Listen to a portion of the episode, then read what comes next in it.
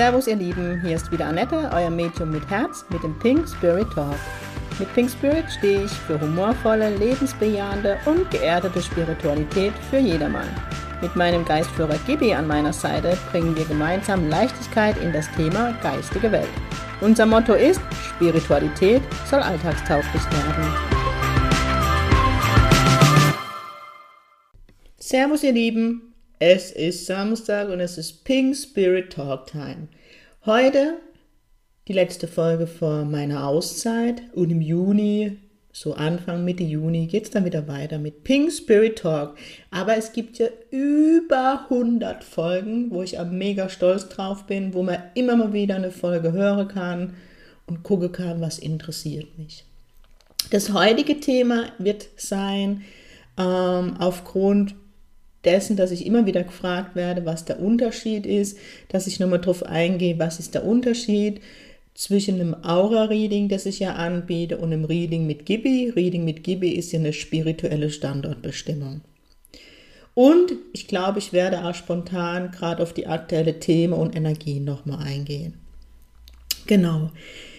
Was ist der Unterschied? Ich bekomme nämlich ganz süß, ganz oft E-Mails, man hätte gerne ein Aura-Reading mit Gibi und das wird es bei mir nie geben, weil dann würde ich unsauber arbeiten. Das interessiert dich jetzt als Klient weniger, ich weiß, und deswegen hole ich kurz aus. Wie ihr alle wisst, bin ich nach dem englischen Spiritualismus ausgebildet und dort ist wirklich das A und O. Und deswegen ist die Ausbildung so extrem wichtig, dass man zwischen Sensitivität und Medialität trennt. Was ist es? Medialität ist die Kommunikation mit der geistigen Welt, egal in Form von Geistführer, Verstorbene, wenn jemand mit Engel kommunizieren kann.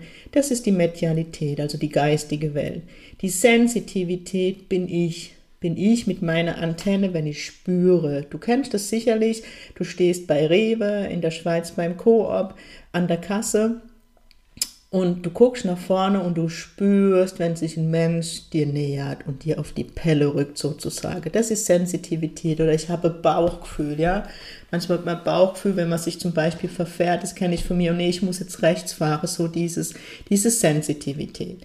Die Medialität läuft immer über das Kehlkopfchakra, das heißt, wenn ich mit der geistigen Welt kommuniziere, dann über das Kehlkopfchakra. Sensitivität, also Energielesen, Aura-Readings, geht über den Solarplexus.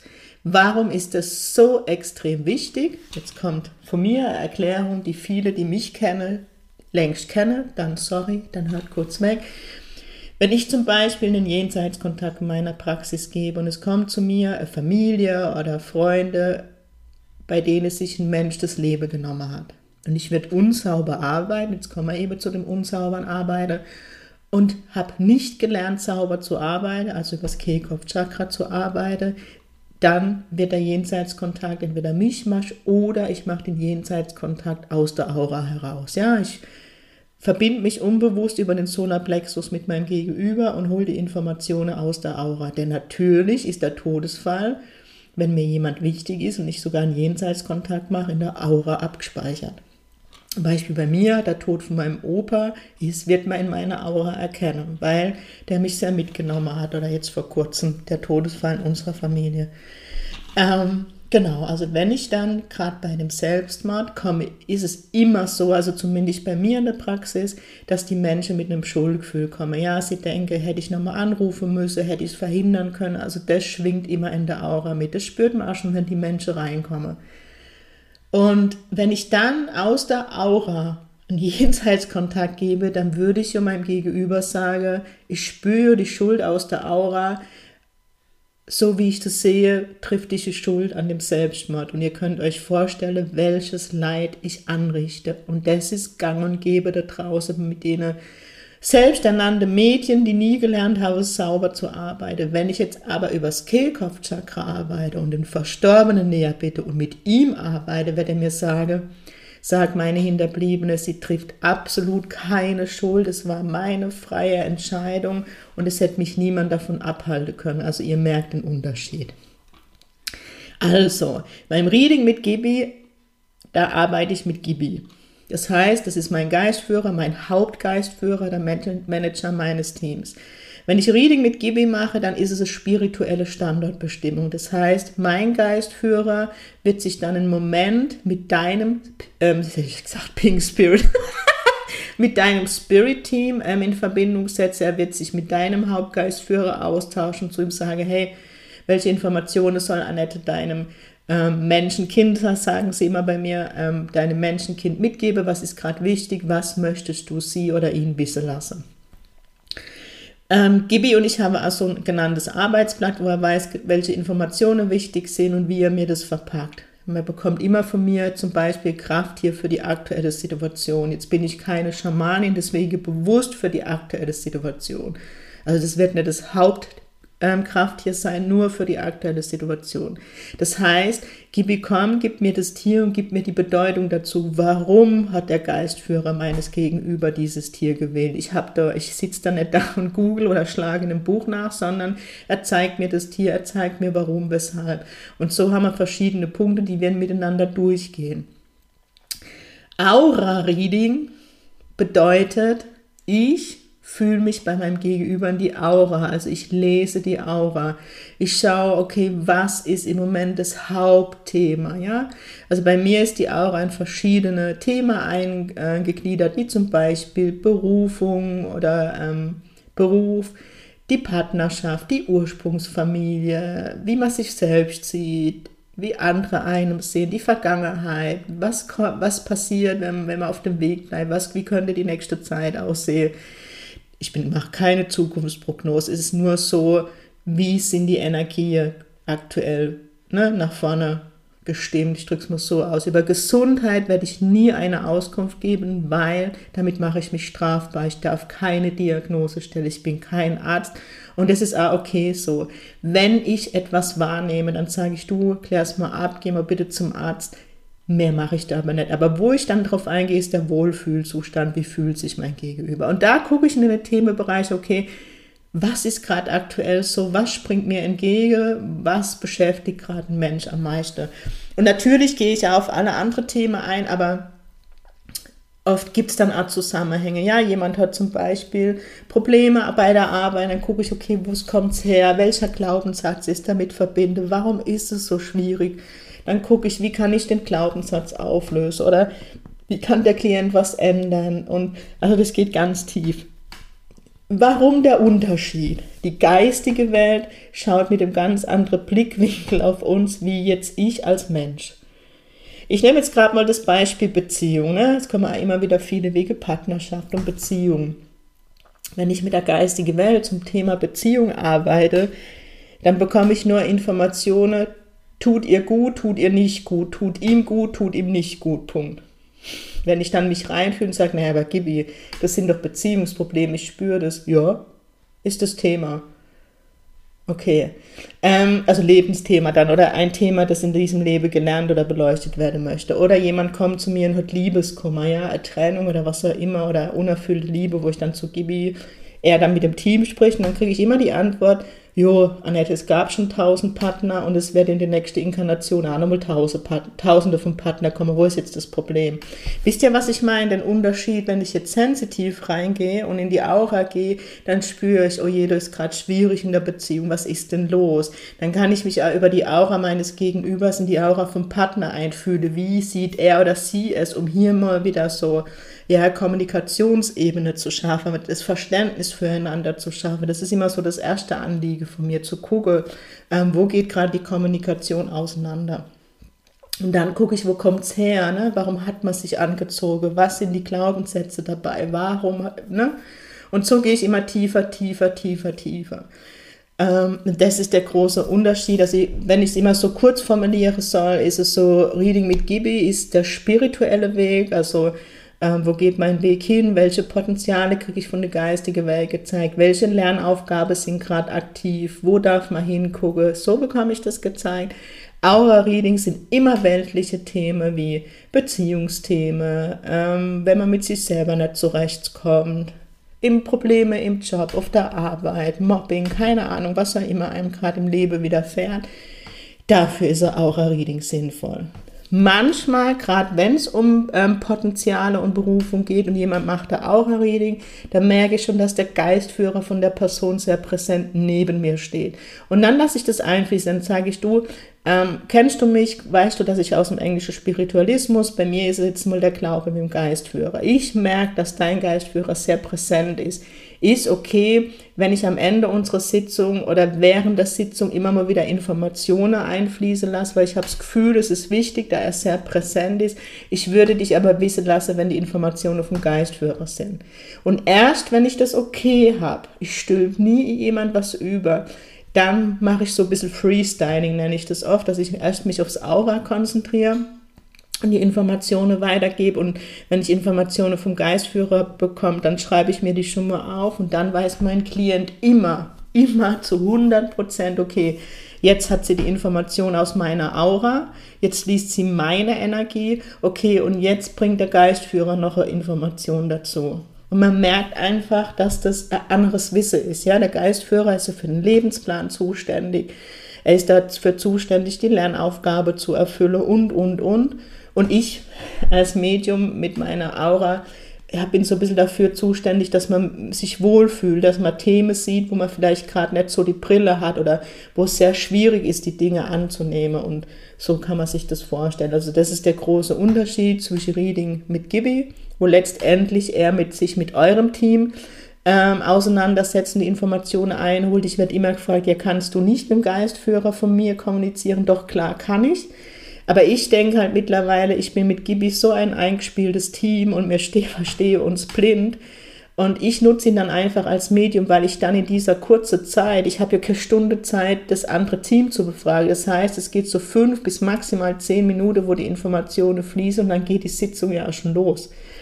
Das heißt, und die meisten Informationen sammle ich dann einfach, Gibi geht hin, ich warte einen Moment, er kommt zurück und dann fließt und fließt und fließt. Das sieht man auch, ich schreibe immer alle Informationen auf. Ich höre gar nicht mehr auf zu schreiben. Aber auch während der Sitzung, also wenn ich dann ein Thema anspreche und das, was ich als erste Information bekommen habe, geht es dann auf tiefer, dann bekomme ich noch mehr Informationen und noch mehr Informationen. Also die geistige Welt ist in der Stunde immer sehr, sehr präsent, also die ist dann nie weg. Also das ist der Unterschied. Ich hoffe, ich konnte es jetzt halt klar erklären. Beides mega spannend und ich durfte schon so viel erleben, verstehen und war, ja, war schon so oft fasziniert, egal ob jetzt Aura oder ähm, die Spiritualität, also diese Standortbestimmung, wie viel Informationen da fließen und wie viel Heilung durch diese Informationen, weil für mich ist es so eine Stunde, wo nur Puzzleteile fallen, ja, wo man so viel Erkenntnisse hat und versteht und versteht und versteht und versteht, also mega. Genau, also das ist jetzt so der Unterschied. Ähm, und ich hoffe, das ist so jetzt ein bisschen verständlicher geworden. Genau, also so viel der Unterschied zu Aura-Reading und Reading mit Gibi. Werde ich dann ab Juni auch wieder für euch loslegen. Aktuell bin ich auch in der Terminvergabe im Juli. Das ist jetzt so ein bisschen dieser Auszeit geschuldet, aber auch ein Medium darf man eine Auszeit haben. Genau. Ähm, aktuell ist nochmal viel Energie da, wirklich Grenze zu setzen. Ich sehe das überall. Also es ist ähm, für mich gefühlt schon im April und im März ein großes Thema gewesen, aber es ist immer noch so ähm, sehr hochschwingend, wirklich diese Energie Grenzen zu setzen und bei mir zu bleiben. Ähm, dieses Thema ähm, wie bin ich wirklich, also wo dieses Thema mitbringt, weil ähm, auch ich in einer der Sitzungen ganz viel mitbekommen, dass jetzt halt so man sehr im Außen angetriggert wird, will ich jetzt halt mal sagen, ja, dass man sehr im Außen angetriggert wird, wo man von oder ja, wo andere Menschen einem sagen, wie ja, so, so Dinge, wie man früher war vielleicht, ne, oder dass Dinge an einem schlecht sind. Und es geht wirklich darum hinzugucken, ist es wirklich so oder ist es so, wie der andere mich wahrnimmt und nehme ich mich auch so wahr, ja, und sich nicht mehr den Schmerz von anderen Menschen überstülpen zu lassen, ja, weil man nicht mehr so funktioniert, wie der Gegenüber es gern hätte, ja. Ähm, Thema Freundschaften zum Beispiel, Erwartung ist so ein Thema, wo gerade im Moment sehr mitschwingt. In der spirituellen Szene heißt immer, man darf keine Erwartung haben. Jo, Jetzt sind wir alle Menschen mit Werte und jeder ähm, hat ein Leben und hat äh, eine Vergangenheit. Und ich glaube nicht, dass wir Menschen wertfrei sind. Da bin ich ganz ehrlich, auch ich nicht. Und ich weiß nicht, ob das, ähm, ja, für mich ist es dann oft so, wenn ich das mitkriege in Sitzungen oder in mein eigenes Leben, ähm, wo ich dann denke, okay, es sind meine Erwartungen und ich erlaube mir Erwartungen zu haben. Also ich erlaube mir die Erwartung zu haben, dass zum Beispiel, wenn bei mir im Leben es einen Todesfall gibt oder es gerade sehr schwierig ist, dass die Freunde da sind, ohne dass ich darum bitten muss zum Beispiel. Das ist so eine Wertevorstellung, die ich an, die ich habe. Ähm, ich bekomme aber mit, dass an den Sitzungen, vor allem in den Sitzungen, dass gerade bei Menschen, die so ein Helfersyndrom haben, die, ja, die gerne für andere da sind, die jetzt nicht mehr so funktionieren, weil sie hingucken, okay, was brauche ich gerade? Weil die Frage gebe ich im Moment wirklich den Menschen mit, frag dich mal, was brauchst du? Was will ich? Und das hat nichts mit Ego zu tun, sondern wir Gutmenschen, dass wir einmal anfangen, uns zu sehen. Darum geht es letztendlich. Und dass, wenn ich für mich so gewisse Werte habe, und dazu stehe ich, ähm, dann darf ich die auch leben, ja, weil ich gebe sie ja zurück. Und ein Leitspruch in meinem Leben ist, behandle andere Menschen, wie du selbst behandelt werden möchtest. Und das tue ich. Das tue ich wirklich. Ich bin auch nicht fehlerfrei, um Himmels Willen. Ich bin auch nur ein Mensch. Aber das ist so mein Leitsatz. Neben dem Leitsatz, ich gehe nicht in deine Schuhe, um beurteilen zu können, was gut für dich ist. Und diese zwei Leitsätze, die lebe ich. Und wenn ich dann halt merke, dass es Menschen in meinem Leben gibt, die ähm, immer wieder das sehr zu schätzen wissen, dass ich sie behandelt, wie ich gerne behandelt werden möchte, aber umgekehrt mit mir umgehen, dann darf ich meine Werte in den Vordergrund stellen. Und das möchte ich euch einfach noch in dem Podcast mitgeben, weil darum geht es im Moment, dass du für dich einstehst, dass du für dich sagst, aber ich bin okay so.